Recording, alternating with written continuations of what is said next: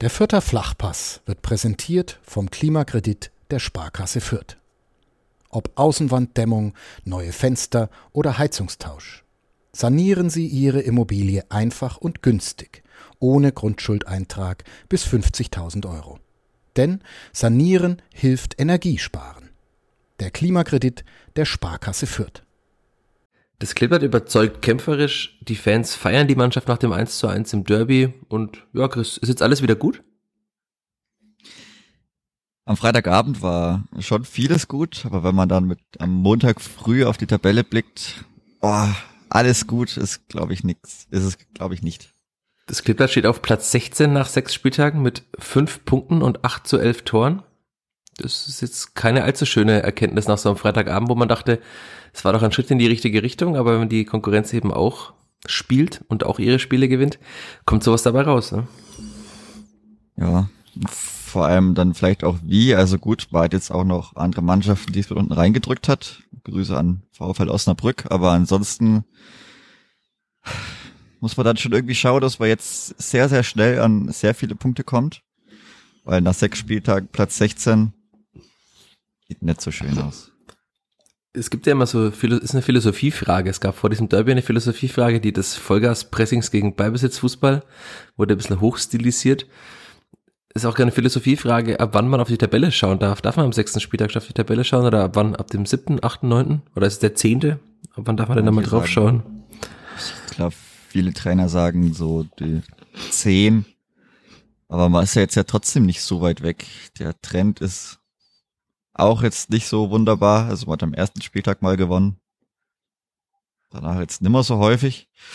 Aber klar, jetzt kommt vielleicht ein paar äh, leichtere Spiele, in denen, dann, in denen man dann aber auch punkten muss. Also das ist dann auch klar, also auch der VfL Osnabrück oder so. Wenn man dann gegen die spielt, da gibt's auch keine Ausreden. Die unten hinter dir stehen, muss man dann genauso klatschen. Aber du sagst es ja jetzt, also das, das impliziert ein bisschen, so, jetzt kommen die leichteren Gegner, es wären jetzt die ganzen schweren Gegner gewesen in den ersten sechs Spielen. Ich habe mir die Mühe gemacht, zu schauen, gegen wen man so in den ersten, also Tabellenplatz jetzt nach dem sechsten Spieltag, gegen wen man da gespielt hat. Es war die drei, vier und sechs, okay. Das sind die Mannschaften, die oben dabei sind. Es war aber halt auch Platz elf, 14 und 15. Also es war jetzt nicht so, dass man gegen die ersten sechs der Tabelle gespielt hat oder gegen die ersten acht, sondern da waren eben auch Mannschaften aus dem zweiten, aus der zweiten Tabellenhälfte dabei oder Mannschaften, die sogar in unmittelbarer Nähe sind. Also jetzt natürlich die Hertha, die wird, nehme ich mal an, jetzt äh, so langsam aus diesem Keller herauskommen. Sagt nochmal Danke Aufbaugegner Kleeblatt Fürth, um jetzt dann auch diese, naja, Punkt, Punkt, Punkt, ihr wisst Bescheid. Aber was machen wir jetzt da? Das Klippert muss einfach die nächsten Spiele gewinnen. Kann man das so einfach festhalten? Ja, ja klar. Also das nächste Spiel ist jetzt schon das letzte Spiel im September und habe jetzt nicht so viel Lust, dann da auch Anfang Oktober, Mitte Oktober da irgendwie wieder unten rumzukrebsen. Das macht, glaube ich, niemandem Spaß. Das einfach geiler ist, wenn es Spaß macht oder wenn es bisschen läuft. Das hatten wir auch an dem Freitag gesehen. Was das dann mit eigentlich auch sofort mit allen Leuten macht, wenn man da wieder ja seine seine Mannschaft sieht, wie sie spielen soll oder wie es dann wie es einfach läuft und die Befreiung auch wenn es gut läuft und was dann auch für eine Energie auch neben dem Platz entstehen kann. Das macht dann einfach viel mehr Spaß und deswegen habe ich da gar keinen Bock, wieder irgendwo da unten drin rumzukrebsen. Ich weiß nicht, ob man dann wieder drei Spiele am Stück äh, kurz vor Ende der Runde gewinnt. Von daher fängt man jetzt einfach damit an, mit in dieser Geburtstagswoche und dann wird alles gut. Wir fangen auch damit an, nämlich mit diesem Podcast, aber wie ihr das gewohnt seid, gibt es noch eine kleine Unterbrechung und dann sprechen wir über dieses 1 zu 1 und über die ganz, ganz, ganz vielen Fragen, die uns so erreicht haben nach diesem Derby. Bis gleich. Der Fürther Flachpass wird präsentiert vom Klimakredit der Sparkasse Fürth. Ob Außenwanddämmung, neue Fenster oder Heizungstausch. Sanieren Sie Ihre Immobilie einfach und günstig, ohne Grundschuldeintrag bis 50.000 Euro. Denn Sanieren hilft Energiesparen. Der Klimakredit der Sparkasse Fürth.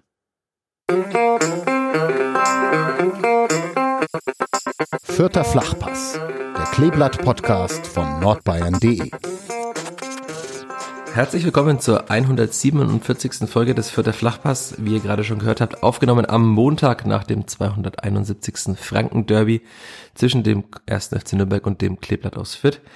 Wir beginnen diesen Podcast wie immer mit derselben Aufstellung mit mir, Michael Fischer und mit Chris Sehm. Hallo Chris. Servus Michi. Wie ich gerade schon erwähnt hatte, haben wir sehr, sehr viele Fragen rund um dieses Derby bekommen. Und nachdem ich die ein bisschen strukturiert habe in Vorbereitung auf diesen Podcast, können wir einfach mit der Analyse des Spiels und der Aufstellung beginnen und dann die immer mal wieder einstreuen, weil sie ja auch zu diesem Spiel passten. Hm.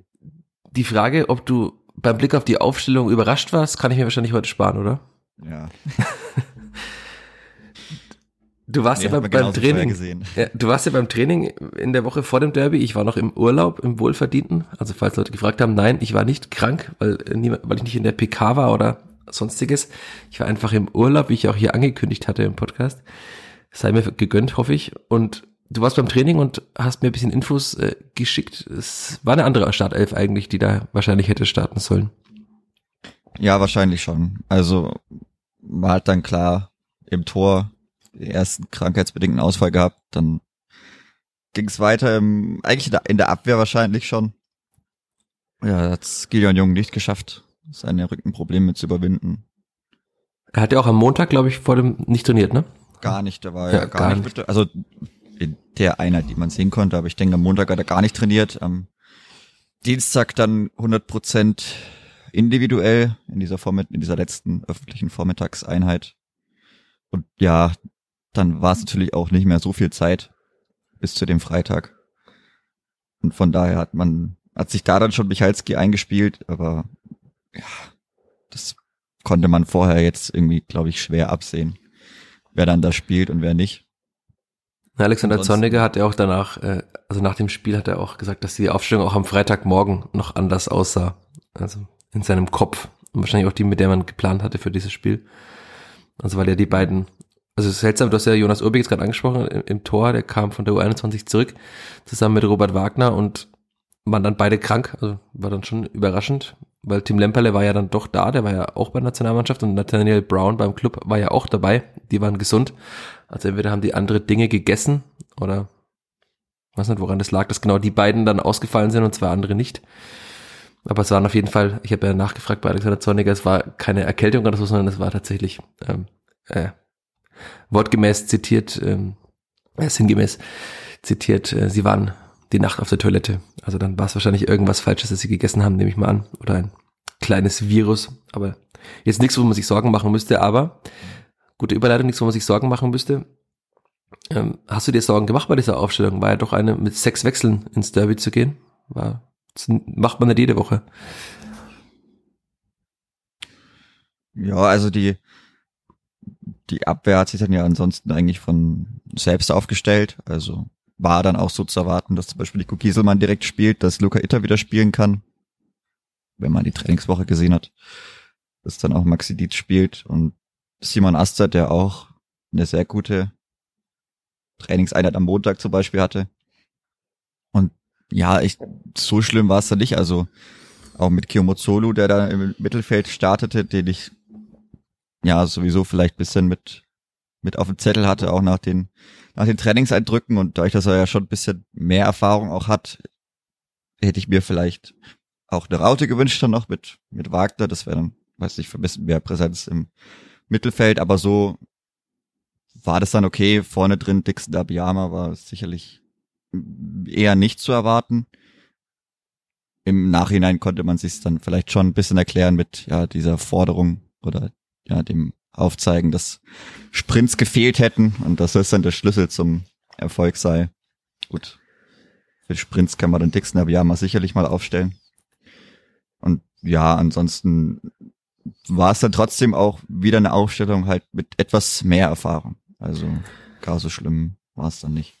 Das habe ich mir während des Spiels dann sehr oft gedacht. Also wenn halt dann da mal. Schon auch gemerkt. Ja, man hat das deutlich gemerkt. Auch bei Kiyo Mozzuglu natürlich war es sein erstes Startelf-Spiel jetzt in der zweiten Liga, aber er hatte ja auch eine gewisse Ruhe im Mittelfeld. Man hat, oder auch Nico Gieselmann war da extrem wichtig. Das hat man vielleicht, wenn jemand das nur im Fernsehen gesehen hat, gar nicht so sehr gesehen oder aus dem Gästeblock vom Winkel, aber von der Haupttribüne aus hat er sehr, sehr viel gesprochen, Gieselmann. Auch mit Maxi Dietz, wenn er ihn mal gesehen hat, äh, und also allgemein mit den Menschen da hinten und das ist schon sehr, sehr wichtig in so einem Derby, dass man halt nicht eine Mannschaft hat mit dem Durchschnittsalter von 22,7. Also das hat man allgemein ja eher selten, sie dann doch eher so 24, aber das war schon gut in diesem Spiel, auch mit der Lautstärke, die man ja erwarten konnte in diesem Stadion. Ich glaube, das war auch einer der Schlüssel dafür, dass es dann auch so gut lief zu Beginn. Das können wir gleich ins Spiel auch reinstarten dann, weil es lief ja schon sehr schnell, sehr gut. Achte Minute, ich glaube, es war schon noch in der siebten, als äh, Simon Asta sehr gut nachgesetzt hat. Also das, seine guten Trainingsleistung hat er dann rübergerettet ins Max-Morlock-Stadion und hat er diese Ecke herausgeholt. Also die, die Ecke entsteht ja nur die, vor dem 0-1, weil Simon Asta da eben nochmal zur Grundlinie nachgeht und, die, und dann seinen Gegenspieler stresst. Und dann standen Nico Gieselmann und Julian Green an der Eckfahne. Ich dachte mir, jetzt bin ich gespannt, wer die Ecke schießen darf. Und Gieselmann hat ja sogar den Arm gehoben, dass er schießt. Und das war, wahrscheinlich war das dann der Moment, der, oder die Sekunde, die alle Nürnberger komplett verwirrt hat, weil dann doch Julian Green geschossen hat. Und Julian Green die Ecke wirklich gut gebracht hat auf Dame Michalski und was da jetzt Can Usun gemacht hat gegen Dame Michalski, also erstens mal wäre diese Zuteilung äh, macht das der, der kleinste und körperlich wahrscheinlich schwächste Nürnberger, auch wenn er dieses Wunderkind ist. Grüße an alle, die beim Club ständig diesen Spieler hochleben lassen. Aber äh, die, da ging Dame Michals gegen den stärksten Kopfballspieler auf jeden Fall des Kleeblatts, gegen einen der stärksten Kopfballspieler der zweiten Liga zu stellen, war jetzt keine sonderlich glückliche Entscheidung. Und so sah es ja dann auch aus. Also er ist ja gar nicht mal ins Duell gegangen. Und Michalski hatte komplett freie Bahn. Und wenn man Michalski komplett frei köpfen lässt, dann ist die Wahrscheinlichkeit sehr hoch, dass er den Ball zumindest mal aufs Tor bringt und dass er natürlich wieder mal perfekt setzt. War gut, ne? Mhm. Hat auch, also die, die 20 Kilo, die da zwischen den beiden sind, ja. die hat man auch gemerkt. Ich glaube, das hat auch dann John Usun relativ schnell realisiert. Ja, da hat er wenig Stiche. Ich weiß, irgendjemand hat noch äh, den konträren Laufweg gemacht und ich weiß gar nicht wen, Ali Lun oder irgendwen noch mit mitgenommen, aber also irgendwie es doch eher nach links hinten durchgelaufen. Ich glaube, das hat auch ein bisschen geholfen, da so eine Lücke zu reißen.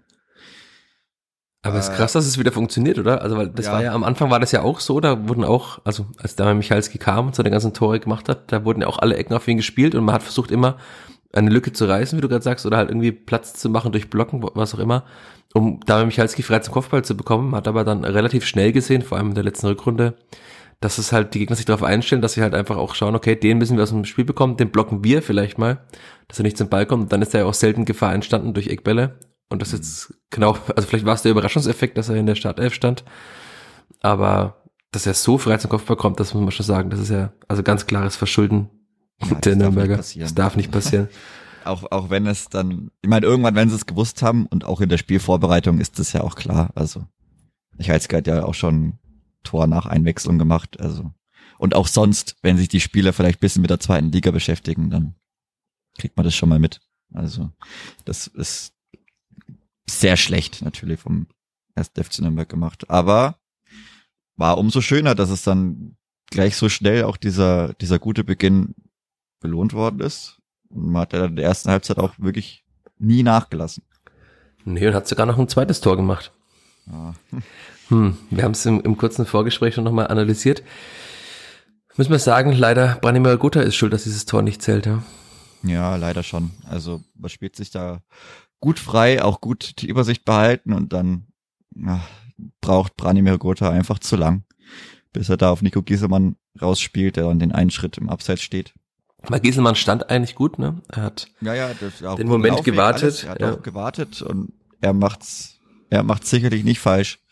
Das muss dann von der Nummer 10 einfach, also muss er, muss er besser machen, muss er, kann er auch besser. Der Passweg war ja auch offen, also man sieht es in der ja, Wiederholung, eben. wenn man. Also er muss auch gar nicht so lange warten. Also nee. da, er kann sich den Zeitpunkt raussuchen, in dem er spielt. Er hat halt leider den falschen Zeitpunkt ausgesucht. Bisschen symptomatisch für seine Form, sicherlich. Da hapert's noch, noch etwas. Wenn er da ein bisschen mehr, bisschen bessere Phase hätte, dann passiert sowas auch nicht dann natürlich super schade. Gieselmann, ja, im Endeffekt schließt er schön ab. Aster hätten dann noch gut über die Linie gedrückt. Äh, ja. Kann man sagen, ein, ein 2-0 nach 23 Minuten hätte diesem Spiel wahrscheinlich eine andere Wendung gegeben. Ne? Also man hat ja da schon gemerkt, dass nach dem 0-1 es merklich ruhiger wurde im Stadion. Also diese Energie, die, wenn man von dem Vergleich gezogen hat, das habe ich dann so gerne mal in so einer ruhigen Minute, wenn man kurz eine Unterbrechung war, gemacht, wenn man vor, also knapp einem Jahr, im, im Juli letzten Jahres, wie laut es dann im Stadion war und was da für eine Energie herrschte und dann durch dieses frühe Tor und auch durch dieses dominante Spiel der Förder, die den Club halt gar nicht zur Entfaltung haben kommen lassen. Und auch da habe ich ja wieder gehört, dass es eine der schlechtesten Halbzeiten des Clubs gewesen sein soll in der Saison. Grüße an die Kollegen von Kadepp, die das Derby natürlich auch besprochen haben. Könnt ihr auch gerne alles nachhören, ist schon online. Ähm, das, da fühle ich mich immer erinnern an Alexander Zorniger, der immer sagte, wenn der Gegner immer sagt, gegen die Skateball hat er seine schlechteste Halbzeit oder sein schlechtestes Spiel gemacht, dass es manchmal auch mit dem Gegner zusammenhängt. Und es war in dem Spiel ja auch so. Also der Club kam halt nicht zur Entfaltung, weil das Skateball das einfach gut gemacht hat in diesem Spiel, zumindest in der ersten Hälfte, sehr gut gemacht hat. Und wenn es dann da 2-0 steht nach 23 Minuten, bei so einem Start auch, also man sich so für so einen Start auch noch belohnt, ich glaube, dass das Spiel dann, also zumindest 1-1 wäre schon mal nicht mehr ausgegangen und ich glaube auch nicht, dass es noch 2-2 ausgegangen wäre. Also bitter fürs Kleber, dass dann das, eben diese Millisekunde oder dieser eine Schritt, den Branimir Gotha nach links zu viel macht, weshalb dann Nico Gieselmann im Abseits steht. Hat auch Nico Gieselmann danach übrigens im Interview gesagt, dass also er sich keiner Schuld bewusst war bei diesem Tor. Aber natürlich spaßig nee, das gemeint. sieht man auch. Aber, aber sieht man, also wenn man, wenn man sich nochmal anschaut, sieht man das auch, dass das einfach, ja, leider ohne, ja, weiß nicht, warum man da so lang wartet. Also ohne Grund eigentlich da, ja, einfach ist halt unglücklich. Das ist natürlich auch sind sehr, sehr kurze Zeitabstände. Und wie gesagt, wenn man da ein bisschen besser in Form ist, dann steht es auch 2-0. Oder wenn die Nummer 10 ein bisschen besser in Form ist, dann steht es auch 2-0. Allgemein, weiß ich nicht, war auch vielleicht nicht sein allerbestes Spiel von Branimir Gotha. Da können wir gleich eine Frage jetzt dann einstreuen. Ich habe ja vorhin angekündigt, dass wir die auch einfach im Spielverlauf einstreuen können. Da war eine Frage, ob es eine Gotteslästerung sei zu fragen, ob man wirklich 96 Minuten Branimir Gotha in so einem Spiel braucht. Was sagst du? Mm, ich denke, also ach, den hätte man halt sonst gewechselt. Also ich finde, ich finde es okay und richtig, weil er natürlich trotzdem auch mit seiner Aggressivität und auch, glaube ich, als Leader, also er ist halt auch der klar erkorene Vorstand dieser Mannschaft. Also das ist nicht nur auf dem Platz so, das ist auch neben dem Platz mittlerweile immer so. Und er hat ja trotzdem gut gekämpft, war halt vorne stark brotlos teilweise. Und er ist, glaube ich, auch in der Kommunikation mit dem Schiedsrichter, ja, auch wenn das zwar über, übertrieben wird, aber ich wüsste jetzt nicht, wen man sonst hätte auf dem Platz lassen müssen, weil ich fand jetzt Julian Green hat jetzt auch nicht das beste Spiel seines Lebens gemacht mit seiner Erfahrung und auch mit seiner Derby-Erfahrung und als Kapitän finde ich es dann trotz, also es war jetzt kein Totalausfall, weil das, wie gesagt, defensiv auch sehr gut gemacht hat und da viele Meter gegangen ist und auch eben das, was vor einem Jahr so, so sehr gefehlt hat, dass man da immer auf jeden Ball jagt und keinen Ball aufgibt und auch einige Grätschen dabei waren und ja, aggressiv nah am Mann verteidigt wurde, das, das spürt man einfach sofort. Das hat auch der Gegner gespürt. Und dafür war es war es dann trotzdem okay, dass er drauf geblieben ist. Also ich habe jetzt nicht gedacht, warum wechselst du den nicht aus? Ich habe mir nur gedacht, war halt kein gutes Spiel von also von der Gute, aber ich habe jetzt nicht gedacht, ja, warum hat er den nicht rausgenommen? Also jetzt vielleicht andere Spiele gegeben.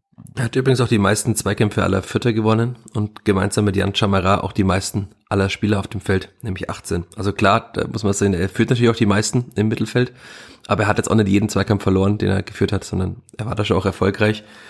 Was mich halt immer noch ein bisschen stört bei ihm und gefühlt wird es sogar ein bisschen schlimmer, immer wenn in den Spielen, in denen er halt nicht so in Form ist, dass er sich ja schon sehr viel fallen lässt. Also man hat es dann irgendwann gesehen, auch von der Haupttribüne aus, dass da halt Fouls waren, die waren einfach nicht schlimm. Und er hat da dann irgendwann doch wieder das Schreien angefangen, hat sich fallen lassen, theatralisch.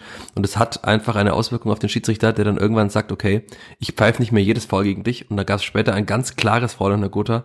Und darüber hat man weiterspielen lassen, weil er sich wahrscheinlich dachte, es war bestimmt wieder eine Schwalbe. Also ich glaube, das hat einfach so einen psychologischen Einfluss auf den Schiedsrichter, wenn man sich da so zu oft, zu sehr, zu theatralisch fallen lässt. Und das hat er einfach drin. Also ich will auch langsam mal die Statistik, dass er der meistgefaulte Spieler ist der zweiten Liga äh, anzweifeln, weil er einfach ganz oft einfach nett gefault wird und trotzdem sich fallen lässt oder es ganz leichte Fouls nur sind. Aber er macht halt immer sehr viel draus. Das ist in, in, in quasi in manchen Momenten ist es gut, also weil halt dann einfach auch mal Ruhe reinbringt oder mal einfach eine Unterbrechung, wenn mal das Spiel wild ist und einfach mal kurz liegen bleibt aber oftmals, also mir ist es einfach zu viel äh, Schauspielerei von ihm, dass er sich da einfach fallen lässt. Ich kann es verstehen, wenn man immer auf die Socken bekommt, dass er das einem nervt, aber vielleicht ein bisschen besser dosiert. Also wenn er den, Ball ein bisschen früher spielt und sich ein, zweimal weniger fallen lässt, dann macht er schon vieles besser, als er es getan hat am Freitag. Aber wir müssen natürlich schon sagen, wir hatten, Branimir Gotha ist immer noch der beste Stürmer dieser Mannschaft, auch in diesem Spiel, wenn wir jetzt gerade bei ihm bleiben, kein Abschluss, Klar, er, einen vorletzten Pass hätte er gespielt vor dem Tor. Aber auch vom Output ist es leider nicht sehr viel, ne, was da momentan bei rumkommt. So wenig natürlich auch. Also als Herz dieser Mannschaft, gerade als offensives Herz der Mannschaft ist das dann natürlich auch symptomatisch für die ganzen anderen Geschehnisse, die da im vorderen Drittel der Mannschaft sich abspielen. Also das reicht natürlich nicht. Also und auch kann man auch so sagen, wenn es mit dem Angriff so weitergeht, dann wird es auch ganz nett reichen, weil es wird, man kann sich nicht nur auf Distanzschüsse von Julian Green und ja, Kopfballtore von Damian Michalski ver, äh, verlassen. Dann sprechen wir doch das gleich mal darüber. Schnell ändern. Ja, sprechen wir gleich darüber, bevor wir jetzt dann noch diesen Quatsch Elfmeter noch sezieren müssen. Also so viel mehr ist ja gar nicht mehr passiert dann in diesem Spiel, zumindest an Torraumszenen. Dann sprechen wir einfach über den Sturm des Kleeblatts. ganz, ganz schwieriges Thema. Nach der Vorbereitung mhm. haben wir gesagt, Wahnsinn, was für ein Sturm. Vier Stürmer plus Dixon Abiyama, also eigentlich fünf Stürmer, die alle regelmäßig ihre Tore machen, die vier Tore gegen Liverpool schießen, die fünf gegen Paderborn schießen. Und seitdem so ein laues Lüftchen. Also was, was ist da los?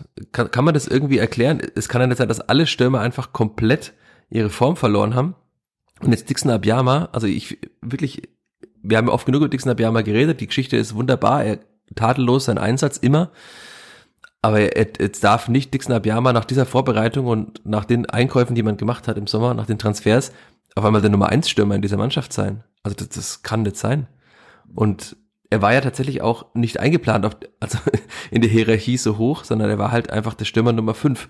Und das wurde ja auch mehrmals deutlich. Alexander Zorniger hat gesagt, wir haben vier gute Stürmer und Dixon, der eine Sonderrolle spielt, war ja etwas kryptisch. Und im Trainingslager, also ich erinnere mich sehr gut dran, als Alexander Zorniger die Offensivspieler zusammengerufen hat. Also es war Julian Green, Branimir Gotha plus die vier Stürmer eben. Und da war Dixon Abiyama nicht dabei. Bei der, also bei diesem kurzen Austausch und da wurde eben wahrscheinlich, ich weiß nicht, wie lange es gedauert hat, 10 Minuten, 15 Minuten haben sie gesprochen und Dixon hat bei den Verteidigern als Linksverteidiger trainiert, was er ja auch in der Vorbereitung teilweise gespielt hat. Es war ein ganz klares Zeichen, wo man ihn sieht in der Hierarchie. Und dass der jetzt dann auf einmal, wir sagen, in dem Derby war er jetzt der beste vierte Stürmer. Also das ist, spricht nicht für die Konkurrenz, spricht natürlich für ihn, dass er sich nie hängen lässt, aber also das ist, finde ich ein schlechtes Zeichen für diese Mannschaft. Und da hat er ja auch nicht, also produktiv war da jetzt auch nicht so viel. Er ist halt sehr gut gelaufen. Ja, also ich, da habe ich mich auch erinnert. Schön Pass ins Ausgespielt, aber ja, also es war jetzt ja trotzdem keine Leistung, wo man sagt, boah. Aber du, aber du, erinnerst dich dran, in diesem Podcast habe ich mal am Anfang gesagt, da wurde ich dafür ausgelacht von manchem, dass Dixon Abiyama der prädestinierte Alexander Zorniger Stürmer ist. Also weil wenn es nur darum geht, dass die Stürmer, also nur in großen An- und Abführungszeichen, dass die Stürmer sehr viel laufen und sehr viel Unruhe stiften durch eben aggressives Anlaufen, durch sehr viele Sprints, dann ist Dixon Abiyama der prädestinierte Stürmer dafür. Das Problem ist halt, dass dann braucht man noch einen Finisher dazu. Also bräuchte man einen Finisher und der Finisher auf dem Platz, ja. der hat nicht viel gefinisht in diesem Spiel. Gefinisht. Nee, also weiß nicht, wer es hätte sein sollen. Tim Lemperle war es auf jeden Fall nicht. Ich glaube, der ging gar nichts an dem Tag. Er hatte wieder die meisten Schüsse aller Vierter, aber ja, aber bitte nicht. Also, wohin? Ja, wie wie und wohin und auch ansonsten ganz schwieriges Spiel für ihn. Da ging nicht viel zusammen und dann aber auch die Einwechslungen. Also, das tut mir auch leid, aber das war sehr schlecht. Ich habe es auch im Stadion nicht anders mitbekommen. Ich habe mir dann direkt nach dem Spiel nochmal die 90 Minuten angeschaut. Bis in die Nacht rein. Sah auch nicht sehr viel besser aus. Äh, hat jetzt mein Urteil nicht irgendwie großartig geändert. Also ich habe es ja auch äh, auf Twitter geschrieben wenn man an dem Tag vielleicht einen guten oder einen nicht, einen einigermaßen guten Stürmer gehabt hätte. Ich glaube, die, die Strafraumszenen hatte man. Aber ja, was genau. im Strafraum passiert ist, äh, darüber, also das ist wirklich, das ist es nicht wert, dass man das bespricht, weil das war schon sehr bodenlos. Es war Slapstick dabei, es war ein Hin- und Hergeschiebe, da, also diese, diese, diese Entscheidungswilligkeit auch oder einfach zu sagen, ja, ich habe jetzt eine, ich habe eine klare Idee, ich weiß, was ich mache es war wirklich, es, keine Ahnung, es war auch schlimm, das anzuschauen, weil man es ja gerade der zweiten Halbzeit dann, wo man diese Aktion im Strafraum hatte, auch direkt vor seiner Nase, also na, zwischen, also dann nach der Tatterbahn noch, aber vor der eigenen Nase hatte. Boah, also das hat schon wirklich, je mehr Situation das dann gegeben hat, bis zu diesem, auch diesem Kullerschuss und was weiß ich alles, das war irgendwann, man hat nur noch gelitten eigentlich, weil es auch nie irgendwie besser wurde. Und egal, wer dann jetzt eingewechselt worden oder worden war und wer dann am Ball war, das, also egal ob das Abindo Sieb oder leider auch Dennis Sobeni waren, boah, also da muss man sich schleunigst was einfallen lassen, weil äh, also die Stürmerleistung, damit gewinnt man gar nichts. Ich habe mir tatsächlich nochmal die Mühe gemacht, ein, paar Szenen rauszuschreiben in der zweiten Halbzeit, aber da kommt immer das Wort vorbei oder deutlich drüber raus. Also es war ja auch das Problem, weil auch in Fürth von äh, manchen Verantwortlichen in den letzten Wochen ja auch gesagt, man hätte ja mehr Schüsse gehabt als der Gegner. Also man hatte gegen die Hertha mehr Schüsse, man hatte auch gegen Hannover mehr Schüsse, aber die Frage ist halt, was für eine Art von Schüssen man hat. Und da kann man natürlich immer über das Expected Goals Modell streiten, aber wenn man halt, also Expected Goals hatten die Vierter mit Sicherheit nicht mehr am Freitag, ich habe jetzt keine genaue Zahl davor, aber es ist einfach Fakt, dass man kann natürlich viel schießen, aber wenn man halt immer daneben schießt, also Karl Klaus musste genau zwei Bälle halten, das war ein Schuss von Petkov und dann der, der zweite aufs Tor hat keinerlei Gefahr entwickelt, also eigentlich war dieser Schuss von Petkov in der zweiten Halbzeit der einzig gefährliche Schuss wirklich, also gefährlich, den hält auch wahrscheinlich jeder Torwart in der ersten bis sechsten Liga, nehme ich mal an. Das sah, sieht ja immer gefährlich aus, wenn der Torwart fliegt, aber der war aus der Distanz jetzt auch nicht so gefährlich. Und ansonsten schießt man einfach nie aufs Tor. Das ist wirklich krass zu sehen. Also natürlich wird dann jeder Schuss, der irgendwo hingeht, jeder Schuss, der nach 30 Zentimeter von einem Abwehrbein geblockt wird, auch als Schuss gewertet. Aber es ist ganz klar so, dass das Clipboard einfach viel zu ungefährlich ist im Sturm. Und auf diese reinen Zahlen, das Grüße auch an Florian Zenger, der ist ja seit Jahren predigt, auf reine Zahlen zu schauen, ist sowohl bei der Laufleistung als auch bei, also bei Alexander Zorniger vielleicht nochmal mehr, der sehr viel Wert auf diese Laufleistung legt, aber man kann auch falsch laufen und man kann auch falsch schießen. Also man kann einfach zu oft den falsch, aus falschen Positionen den Schuss wählen oder mit einer eben vielleicht ist es dann tatsächlich einfach die Fähigkeit, das Talent, das mangelnde Talent, dass man den Ball einfach nie aufs Tor bekommt. Also die Torhüter müssen ja regelmäßig nicht sehr viel halten. Und das ist schon ein schlechtes Zeichen. Und vor allem, wenn das ein oder zwei Stürmer sind, kann man sagen, okay, die sind gerade in der Formkrise, dann bleiben sie mal auf der Bank und bekommen mal zehn Minuten und dürfen mal dann vielleicht doch mal einen Ball über die Linie drücken und haben dann wieder Selbstbewusstsein. Aber wenn halt einfach alle vier deiner Stürmer nicht in Form sind, mein Lukas Petkov wurde jetzt auf der acht eingewechselt für Julian Green, von da hat das ein bisschen besser gemacht als im Sturm zuletzt. Also Alexander Zorniger fand ihn auch griffig dort. Also hat ein paar ganz gute Bälle gespielt und diesen einen Schuss gehabt, aber jetzt auch keine Wahnsinnsleistung, mit der er sich jetzt für die Startelf angemeldet hat. Ja, ich weiß nicht, was man da macht. Also ich glaube, Alexander Zorniger ist am ratlosesten von uns allen. Wenn man ihn darauf anspricht, ist er selbst ratlos. Nico Gieselmann befand nach dem Spiel, dass er glaubt, dass es eine Frage des Selbstvertrauens ist. Das, ähm, das ist die Frage. Gut. Ja, aber die Frage, was man dann macht. Selbstvertrauen oder Qualität? Das ist die Frage, was man dann, macht. Schlecht am sechsten Spieltag, ja. Ja, aber ist die Frage, was man dann macht. Also was machen wir beim Selbstvertrauen? Lässt man alle vier spielen? Ein reindrücken mal und dann. Also wie gesagt, wenn Selbstvertrauen ist, wäre besser als Qualität. Ja, natürlich wäre es besser. Aber Qualität wäre schon sehr schlecht. Also ich bin mittlerweile, also das Problem ist ja, man hat ja schon gesehen, dass diese Spieler die Qualität haben. Wenn man jetzt am Windows sieht, die Tore, die gegen Liverpool geschossen hat, ich habe mir die auch nochmal so vor Augen geführt, oder wenn man auch sieht, welche Tore er schon in den U-Nationalmannschaften geschossen hat, welcher Wucht er den Ball da in den Winkel gedroschen hat. Und dann das, was dabei rauskommt, und auch seine Dribblings, wie gut er da teilweise ist. Alexander Zornig hat ja auch am Freitag wieder sowohl bei Sky als auch dann danach in der, nach der PK im ja, acht, acht oder zehn Augengespräche waren diesmal ein bisschen mehr Kollegen, äh, Kollegen, das kann man, brauchen wir nicht gendern, mehr Kollegen da. Ähm, und da hat er auch gesagt, dass er eigentlich alle Anlagen hat, ähm, auch mit dem Dribbling, dass er eigentlich ja an einem Spieler wie Florian Hübner rein von seiner Qualität im Dribbling vorbeikommen müsste, aber einfach das nicht hinbekommt momentan. Und dass er natürlich auch, das fand ich eine sehr spannende Aussage von Alexander Zorniger, dass er von den, jetzt mal vereinfacht gesagt von den körperlichen Voraussetzungen, was die körperliche Leistungsfähigkeit äh, angeht, sogar äh, haben die Fürth offenbar rausgefunden in, in Tests, Leistungstests, ähm, besser sei als Ragnar Ache. Ähm, und dann ist es natürlich nur noch, wie Alexander Zorniger auch schon oft genug gesagt hat bei Windows 7, also das müssen wir, wir nicht mehr äh, so als Mutmaßung in den Raum stellen, sondern das ist ganz klare Aussage vom Trainer mehrmals auch getätigt, dass es einfach eine Frage ist, wie sehr man über seine Grenzen hinausgehen will. Also das ist, finde ich, eine ganz harte Aussage über einen Spieler, aber wenn man es halt mehrmals tätigt, klar will man ihn damit auch kitzeln, aber man, man sieht ja, also was Amendo Sieb kann, hat er mehrmals gezeigt, deswegen glaube ich nicht, dass es eine Qualitätsfrage ist, sondern einfach eine Kopfsache. Also einerseits Kopfsache über diese Grenzen hinauszugehen und eben nochmal einen Sprint anzuziehen, auch wenn es brennt in den Beinen und eben dann auch eine Kopfsache, vielleicht in so einem Stadion, dass man nochmal mehr zeigen will. Okay, vielleicht ist es auch das. Aber ein befreundeter Klippert-Fan hat am Samstag zu mir gesagt, Amido Sieb hätte sehr auf den Ball zwischen seinen Beinen suchen müssen. Ich glaube, das trifft's ganz gut. Also, das war tatsächlich so. Er hatte irgendwie ständig nach unten geschaut und irgendwo war der Ball und ist ihm dann versprungen, auch im Dribbling. Das ganz, ganz traurig war eigentlich von der Bank, wenn man Dennis Sabeni und Amido Sieb bringt, auch das war ja eine Frage, ist es eigentlich ein, ein Top-Sturm der zweiten Liga? Aber die Namen bringen einem halt allein schon mal nichts.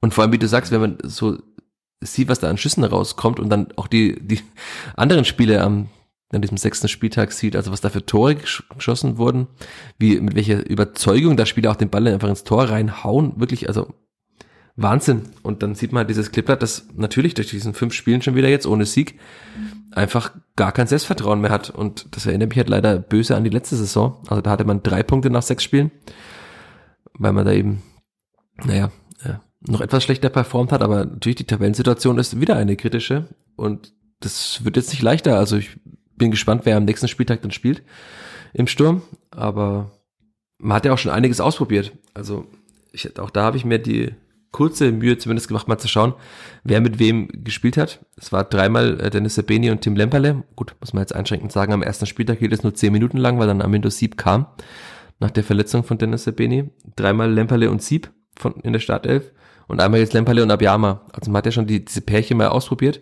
Die einzige Konstante bislang ist Tim Lemperle. Würdest du ihn da weiterhin sehen oder würdest du mal sagen, okay, jetzt muss was anderes passieren?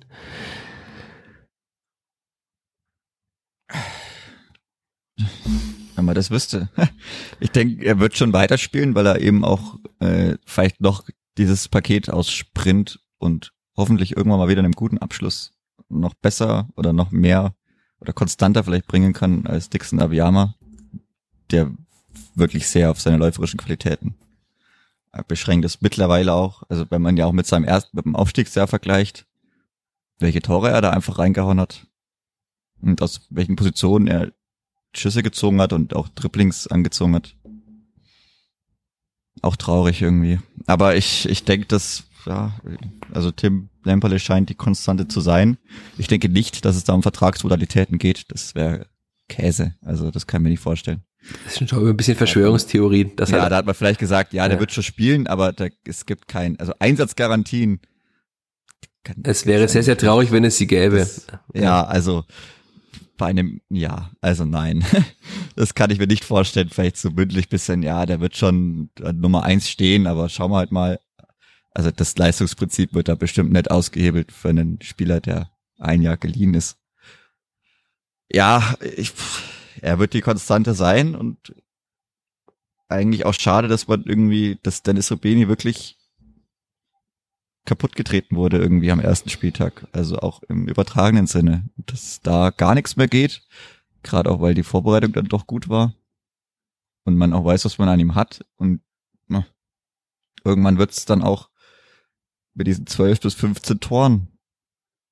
12 bis 14 war die Aussage. 14, okay. dann, dann ist noch alles drin.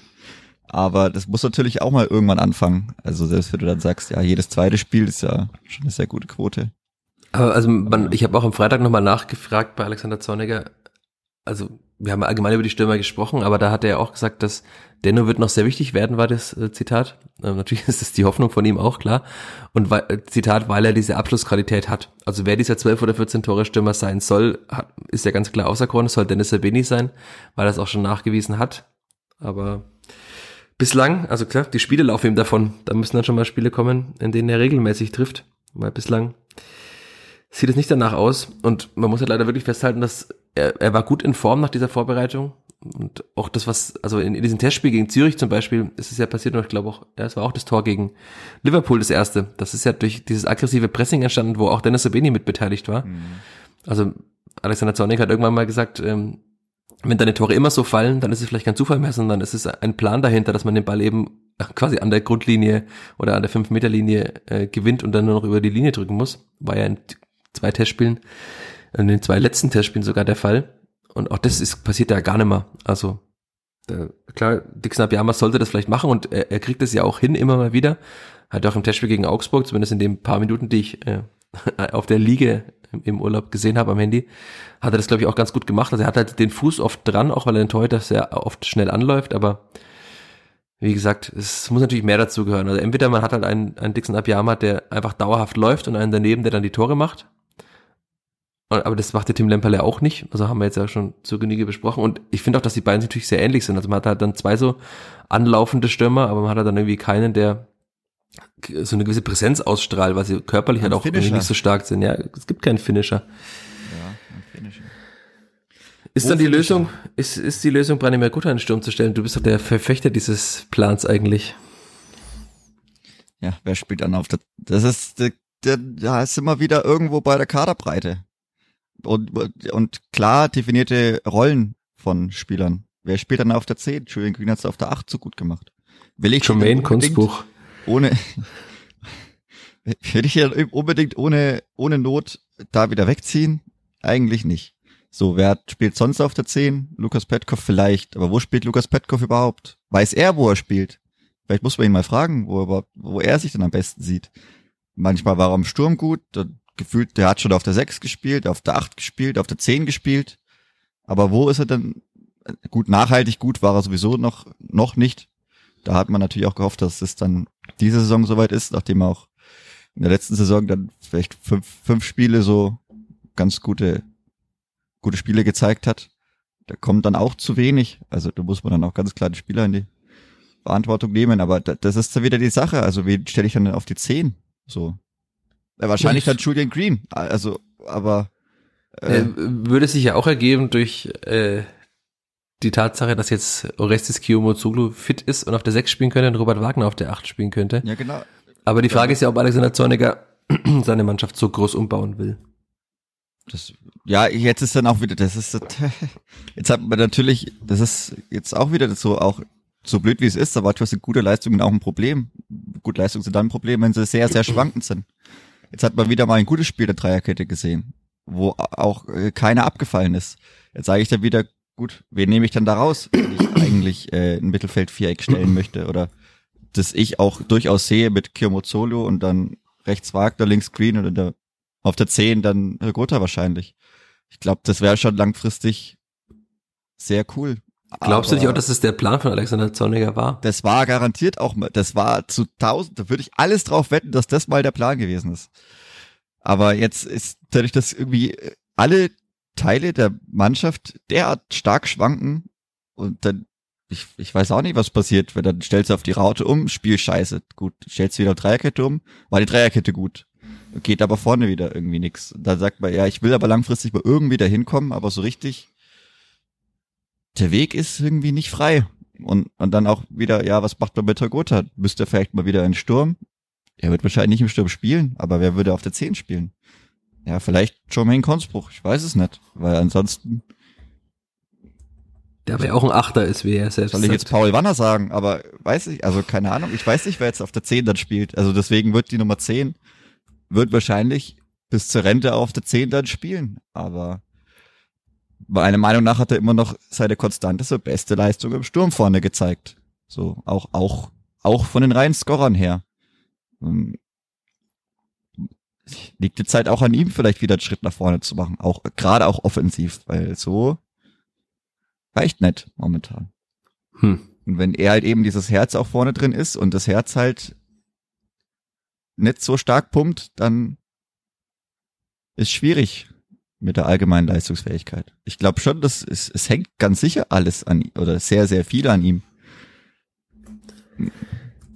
Vielleicht würde ihn dieses gestärkte Mittelfeld auch dann etwas entlasten, aber äh, in Anführungsstrichen, in Anführungsstrichen leider sehe ich halt immer dann im nächsten Spiel auch wieder die Dreierkette. Ich, wir haben noch so viele Fragen. Ich habe ich gerade noch ein bisschen ob wir, äh, darauf geschaut, ob wir was vergessen haben davon.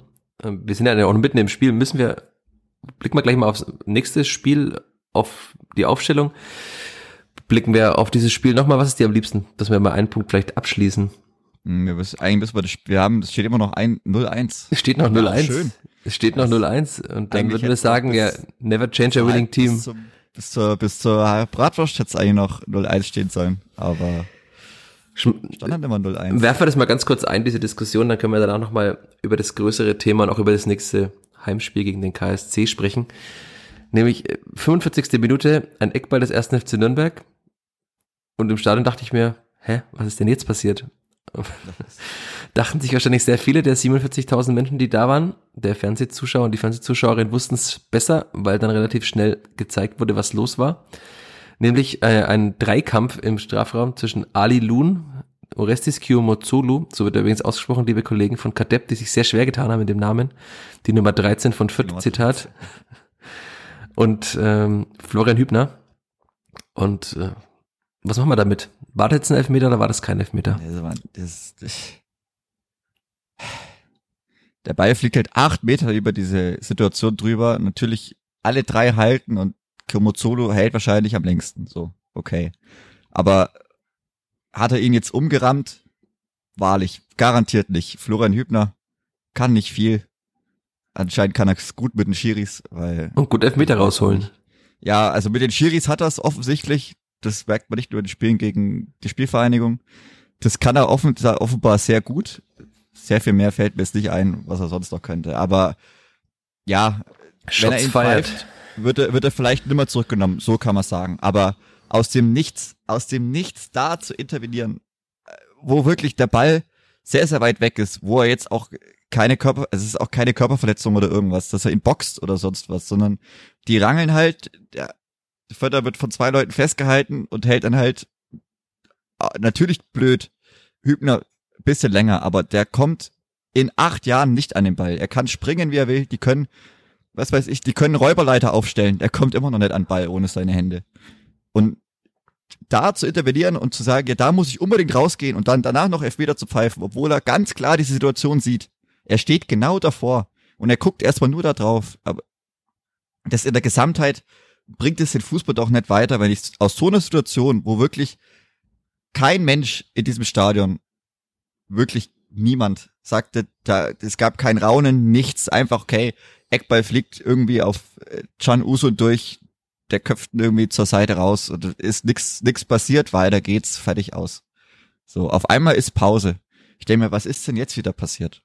Du guckst, du checkst gar nichts, du hast überlegt, ich habe nichts gesehen. Ich habe eigentlich, ich habe auf den zweiten Pfosten geschaut zu Nico Gieselmann, weil der Ball halt 30 Meter hochgeflogen ist. Also ich habe gedacht, weiß nicht, meiner Meinung nach, ich, in, im Stadion hatte ich die, die Wahrnehmung, dass Gieselmann bearbeitet worden ist und er geschubst worden ist und es vielleicht Freistoß dann für die Spielverhandlung gibt und dann man aber sagt, ja, es wascht, gibt Abstoß, fertig, so. Und dann habe ich immer noch nicht gewusst. Ich habe, bis ich dann dir geschrieben habe, irgendwann, ich habe nicht gewusst, was, was Phase ist. So, bis zum Ende, weil ich auch gar nicht der, die, es im, im, im Blick gehabt habe, weil ja auch nichts Großes passiert ist und auch niemand anderes. Also es hat ja auch keiner im Stadion so irgendwas äh, gefordert. Auch die in der Nordkurve haben nichts gefordert. Die haben dann irgendwann mal gerafft, dass es der Schiri rausgeht und dann ihr Banner ausgerollt, das dann auch sehr, sehr schnell wieder eingerollt worden war. Nachdem dann dieser kurze Videoeinsatz fertig war. Weiß nicht, also da hat eigentlich niemand was gesehen. Und so aufs Spiel einwirken zu müssen, irgendwie scheint es auch Hobby geworden zu sein. Gerade der Schiedsrichter, die sehr, sehr weit oder vielleicht auch nicht so weit weg in irgendeinem Keller sitzen, weiß nicht, ob man sich dadurch definiert, wenn man als VHR sich übermäßig stark einsetzt und das Spiel negativ beeinflusst.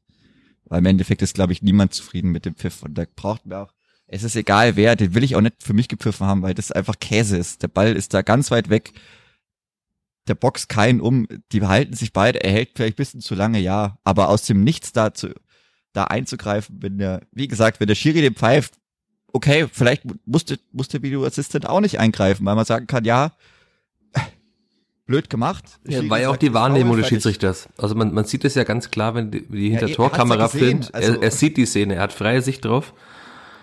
So, wenn er dann das schon einschätzt und sagt, nee, das reicht bei Realgeschwindigkeit sicherlich nicht, weil da auch kein Ball in der Nähe war und Gut, muss dann der Hübner zu Boden gehen? Weiß ich nicht, aber also. Ja, es war halt die einzige Möglichkeit für ihn, also für Hübner persönlich passiert, irgendwas ja. rauszuholen aus der Szene. Aber das ist, äh, das kann doch nicht, das ist doch nicht im Sinne des Sports, also bei aller Liebe und das ist mir auch egal, gegen wen das geht und welchem Spiel das ist und auch für wen das geht. Aber das ist Quatsch. Also, das ist kompletter Käse und dadurch dann das Spiel im Endeffekt so zu beeinflussen und dann sicherlich auch zu entscheiden.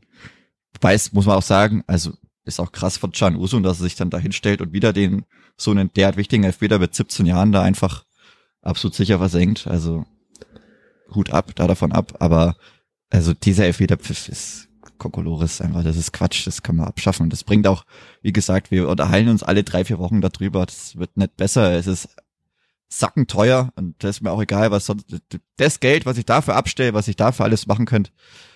Nee, weiß ich nicht. Also. Zum Beispiel neue Mitglieder für die Taskforce suchen, aber das ist wieder was anderes. Einfach nur Scheiße ist das, aber mehr nicht. Keine Ahnung. Das gehört abgeschafft, weil es bringt niemand in der Art und Weise, wie es vollzogen wird, bringt es niemanden weiter. Es ist auch, also nicht. Ja. Dann schließen wir das ab. Ähm, Orestes Kiyomazolo hat nur ganz kurz dazu auf Instagram am Sonntag geschrieben, äh, der Elfer geht auf meine Kappe.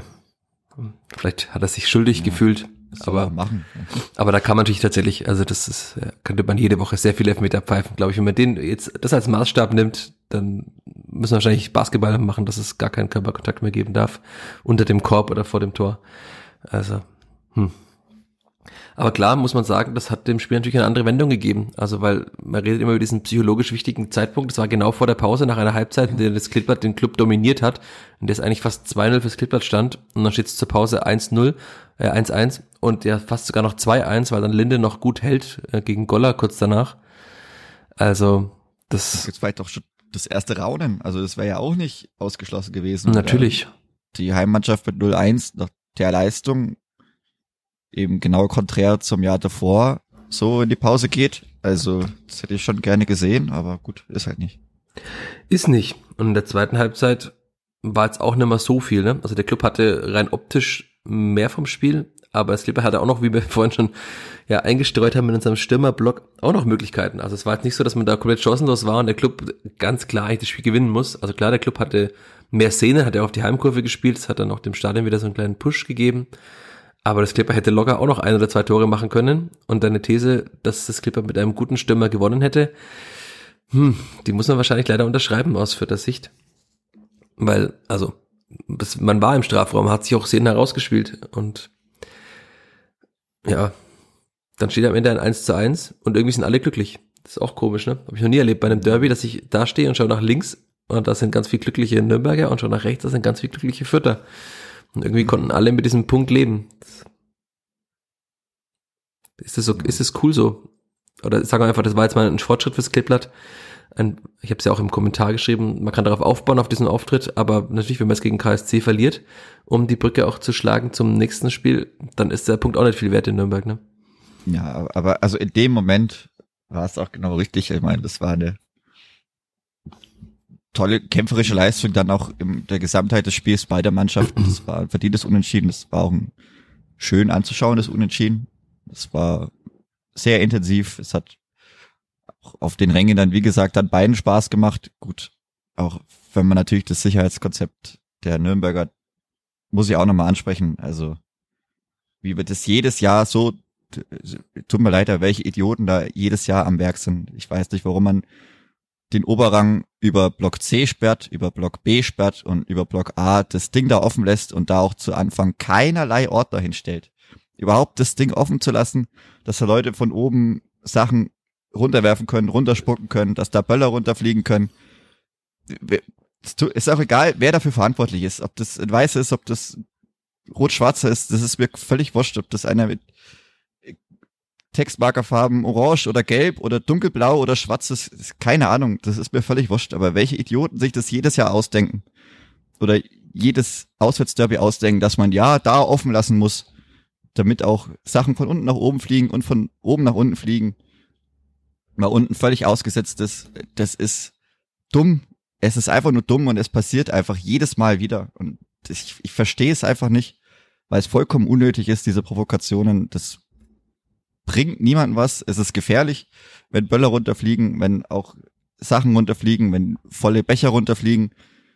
Das ist einfach Kacke und ich weiß nicht, warum das. Man sieht's ja auch, wenn man dann draufschaut, dass die anderen Blöcke gesperrt waren, dort aber nicht. Also sehr toll, dass es über dem A-Block nicht gesperrt worden ist. Herzlichen ja, über dem größten mal. Block auch, ne? Ja, herzlichen Glückwunsch an alle, die das geplant haben und das auch wirklich, wenn man auch vielleicht Zusammenschnitte sieht, es waren ja im Spiel dann kamen Wie gesagt, am Anfang war einfach gar kein Ordner wieder da, waren ein, zwei da, dann waren viele Ordner da, dann hat die USK den Block mal geräumt, nachdem auch ein Ball da runtergeflogen ist. Da kamen wieder Leute und ich glaube, am Ende gab es oben noch eine Stärkerei zwischen Ordnern und Leuten, die da oben standen. Also herzlichen Glückwunsch, macht sehr viel Spaß. Bitte an alle Idioten, die das zu verantworten haben, jedes Jahr gerne weiter so. Also ich weiß nicht, das ist wirklich so oft fährt man dahin und immer ist, das kann, ich, ich verstehe es einfach nicht. Also es war ja nicht so, dass das die letzten Plätze sind, die man unbedingt vergeben muss, weil rechts neben der Haupttribüne oben, also so wie ich geschaut habe, links waren auch noch genügend Plätze frei, die kann ich auch da hinsetzen, die Leute. Und warum da Heimfans sein müssen, keine Ahnung. Kann mir, kein, kann mir auch keiner erklären, soll mir auch bitte keiner erklären, das ist einfach nur dumm. Du wolltest auch noch über die, halt. über die Anreise Unnötig. auch noch sprechen oder willst du das äh, weglassen?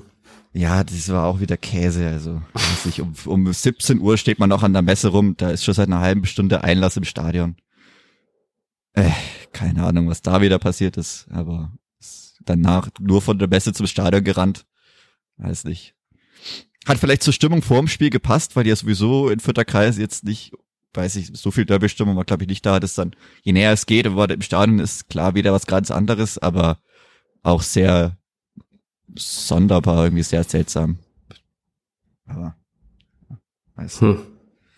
war alles bisschen weird irgendwie, aber das dann im Stadion, das, also die Situation wieder, dass da oben offen ist, nee, also da wird's mir auch gleich anders wieder. Das ist einfach nur Quatsch. Bringt auch niemandem was. Fliegt natürlich die Leute, die unten stehen, vielleicht muss man auch nicht auf alles von oben eingehen, aber manchmal gibt's auch irgendwo Grenzen dann. Einfach nur dumm. Fertig. Wir haben noch Fragen zum Derby, wenn du dann deinen Rant abgeschlossen hast, ja. die wir noch durchgehen können. Wir haben es ja ganz geschafft, sie alle einzubauen, weil wir dann immer vom Hundertsten ins Tausendste gekommen sind. Die erste ist äh, hier, warum können wir die Ecken nicht immer so spielen? Deine Antwort? Es wurden auch nicht mehr alle Ecken so gespielt in diesem Spiel nee, wie die also erste. Es war ja jetzt wieder eine. Es also, war eine gute Ecke, ja. Ja, das ist dann das blinde Huhn, ich weiß es nicht, aber ja. Es gab ja noch mal eine in der Nachspielzeit, ne? Der, was war das dann, 95. oder so, die relativ kläglich vergeben wurde. Aber, also, ich, meine Hoffnung ist ja einfach Nico Gieselmann, wenn er mal Ecken schießen darf, also zumindest mal die von links, ähm, die von rechts schießt er meistens wahrscheinlich trotzdem Julian Green, allein schon aufgrund der Flugbahn des Balles. Aber, also Nico Gieselmann kann Ecken und Freischüsse schießen. Das wissen wir, das hat man auch beim ersten FC Union gesehen. Und vielleicht war es sogar so seine Energie beim 0-1, dass er einfach daneben stand und seinen Arm gehoben hat. Aura. Die Aura, des, die Gisselmannsche Aura, ja. Also ja, also das ist ein großes Thema, immer wieder ein Thema, diese Eckbälle. Wir haben es ja auch oft genug schon besprochen hier. Meine Hoffnung ist, dass es durch Nico Gieselmann schon mal besser wird. Also weil man hat im letzten Jahr ja schon gesehen, durch die Ecken von Marco John sind auch einige Tore gefallen durch die Freistöße. Und Damian Michalski hat sich wahrscheinlich nicht so gefreut, dass Marco John nicht mehr zurückgekommen ist.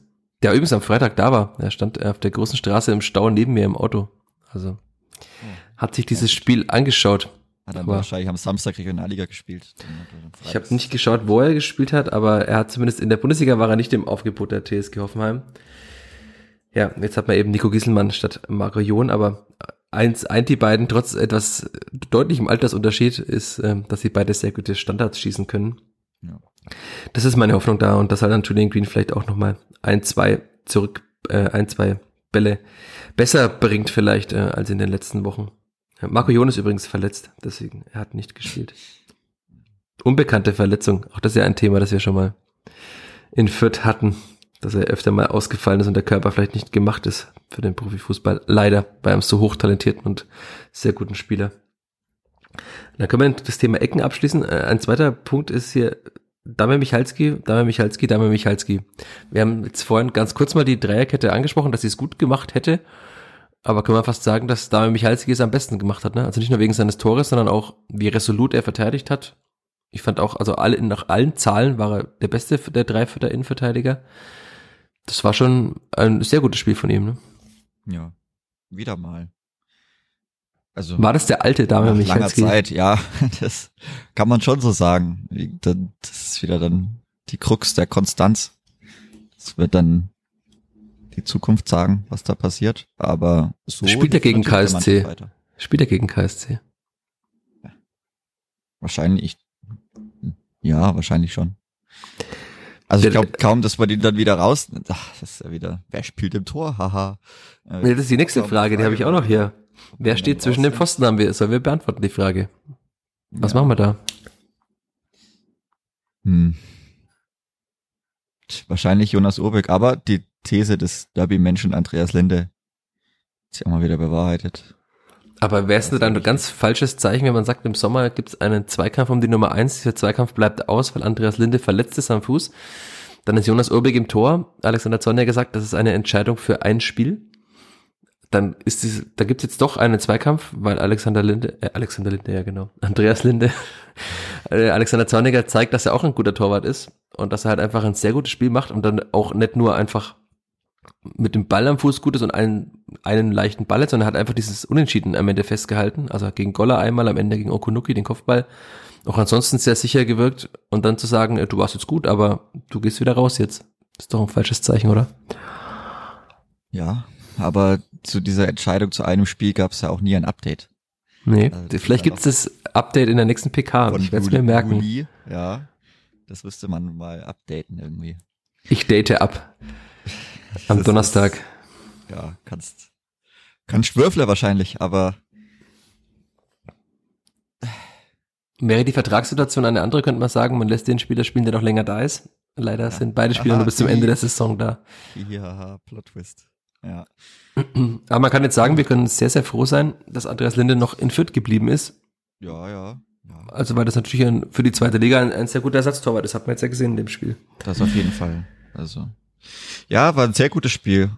Schöne Präsenz, gut gehalten, auch wenn es manchmal abseits oder so war, aber auch dann direkt vor den eigenen Fans gut gehalten. Es gibt natürlich auch, also auch gute Torwartaktionen geben immer einen sehr guten Push. Auch auf der Tribüne. Das ist dann immer sehr schön zu sehen. Also ich feiere die immer mindestens genauso wie ein Tor. Von daher. Aber du sagst, Jonas Urbig spielt. Puh, das, äh, vielleicht ist er noch mal krank, aber oder vielleicht kuriert er jetzt auch noch mal seine Schleimbeutelentzündung aus. Ich weiß Welche Verletzung? Da gibt's doch gar keine. Warte, was? Schulter beim Torhüter? Nein, wird nie beansprucht. Auch nichts für Belastungsreaktionen oder so. Also, ey, man, der, kann spielen, wer will. Ich glaube, Bauchschmerzen wird man da aufgrund der Torhüterposition sicherlich nicht haben. Also ich kenne Menschen, die haben wahrscheinlich Bauchschmerzen, wenn sie den Namen Andreas Linde nur hören, aber das ist Gut, ja auch ja, wieder, haben wir ja auch schon oft genug Problem. besprochen in diesem Podcast. Nicht, muss man keine Bauchschmerzen haben, glaube ich. So, du bist aber jetzt ausgewichen, das heißt, die Dreierkette spielt auch genauso gegen den KSC. Äh, Leider ja. Ja. Also was heißt leider? Wie gesagt, es ist, ich würde gern zurück, das ist jeden back to the Raute, aber Back to Diamond. ja. Aber tja, es wird wahrscheinlich wieder die Dreikette werden. Hat ja jetzt wieder gut funktioniert, aber ich denke, Und auch mit Dame Michalski. kann mir kaum vorstellen, dass man ihn jetzt da wieder rausnimmt nach dem Spiel und dem Tor. Da haben wir nämlich auch eine Frage dazu bekommen, ob er nicht offensiv zu wichtig sei, Zitat, vor allem wenn die Stürmer so spielen, um ihn nicht spielen zu lassen. Denn Dame Michalski, derzeit der zweitbeste Torjäger des Kleeblatts mit zwei Toren, nach Branimir Gotha mit drei Toren. Ja, aber es passiert ganz, ganz selten, dass da die Verteidiger an der Torschützenbestenliste mit auftauchen. Auf der ersten Seite. Deswegen weiß ich nicht, ob das immer die große Konstanz hat. Aber ne, alle 57 Minuten schießt er ein Tor. Also das Ja, schafft von den halt Stürmern keiner. ja, aber ansonsten, ja, weiß ich nicht, ob man ihn, klar, man würde ihn auch aufgrund seiner offensiven Qualitäten dann, wenn er wieder Tor gemacht hat, wahrscheinlich äh, drauf lassen, aber war jetzt auch defensiv sehr gut, hat jetzt auch keine Harakiri-Pässe gespielt, war da sehr konzentriert, hatte, glaube ich, auch achten Jahrestag an diesem Freitag, wenn ich das richtig mitbekommen habe. Der Insta-Journalismus. Ja, von daher hat, hat mal einmal alles gepasst. Wäre vielleicht noch schöner gewesen mit drei Punkten, aber ich denke, dass diese Dreierkette dann so zusammenbleiben wird. Okay. Eine Frage haben wir noch, die wir als regelmäßige U23-Gänger vielleicht versuchen können zu beantworten, weil die Frage war, von, von den fünf Stürmern keiner ein Tor schießt, ob es jemanden in der U23 gibt, der das äh, besser machen könnte.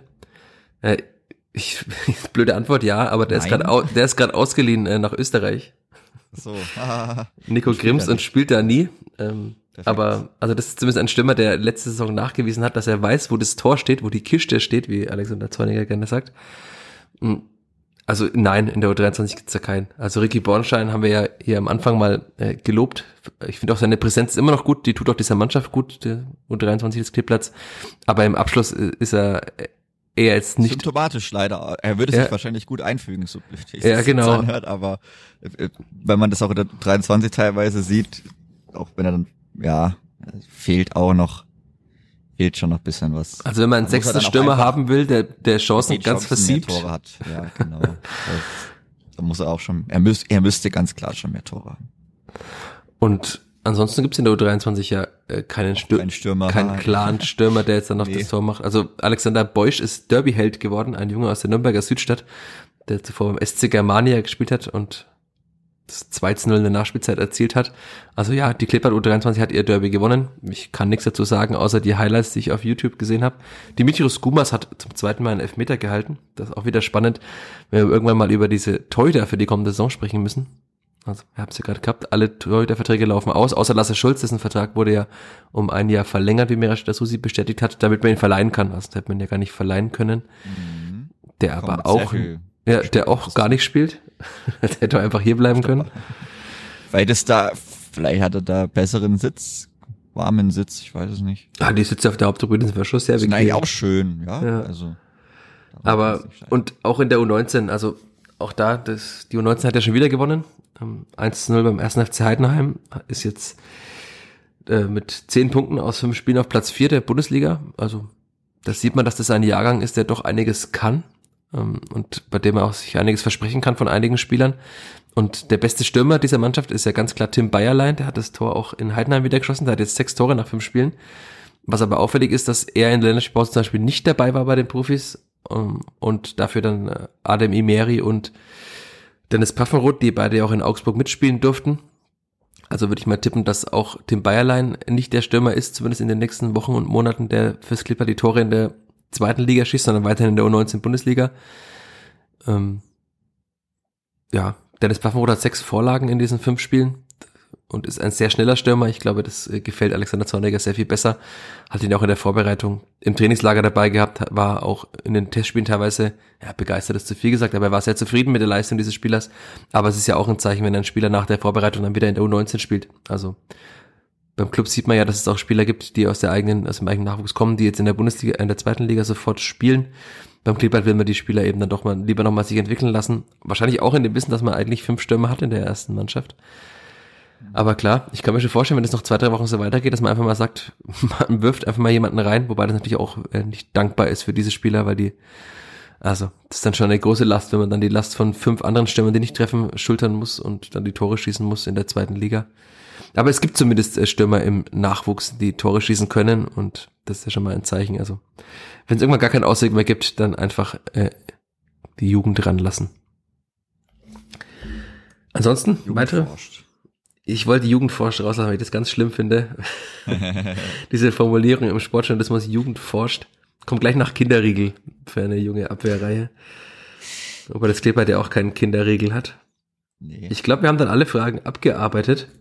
Das auch fast in der vorgegebenen Zeit. Wir sind jetzt knapp über einer Stunde. Wir wollen ja nicht wieder eine XXL-Folge machen. Es kann ja sein, dass wir nächste Woche schon wieder eine machen müssen. Ähm, Ich hoffe nicht. Ähm, Ich hoffe, dass es einfach mal jetzt wieder gut wird und dass wir mal wieder über ein schönes Spiel sprechen können. Also schön war es ja am Freitag auch, aber ein schönes und erfolgreiches Spiel. So viele Hoffentlich. Choreos. So viele Choreos. 120 Jahre Spielvereinigung. Nach Corona, gut, man muss natürlich was aufholen, aber Choreodichte ist schon hoch. 120 Jahre Spielvereinigung in Klammern Kräuter äh, Fürth. Kann sich jeder selber seine Antwort darauf finden, auf diese Frage, welche die richtige ist. Aber am Samstag wird auf jeden Fall gefeiert. Das Clipper wird 120 Jahre alt. Auch schön, dass man dann gegen einen Traditionsverein wie den Karlsruher SC spielt. Und dann kann man halt hoffen, dass der Rundhof einigermaßen voll wird. Und dass das Kleeblatt nochmal dieses Derby-Gesicht zeigt. Vielleicht bei Neymar Gutta eine Sekunde früher auf Nico Gieselmann spielt. Nico Gieselmann eine Ecke auf den Kopf von Damian Michalski spielt. Also es gäbe so viele Möglichkeiten für ein erfolgreiches Spiel gegen den KSC. Und wir werden sie natürlich auch in der kommenden Woche wieder besprechen in diesem wunderbaren Podcast, der jetzt aber hier, glaube ich, ein Ende finden darf. In diesem Sinne, danke Chris Ich habe zu danken. und danke an euch da draußen, wie immer, fürs Zuhören, fürs Input geben, für die vielen Fragen, die uns erreicht haben. Freut mich sehr. Macht's gut, bis kommende Woche. Ciao, ciao. Ciao, ciao. Mehr bei uns im Netz auf nordbayern.de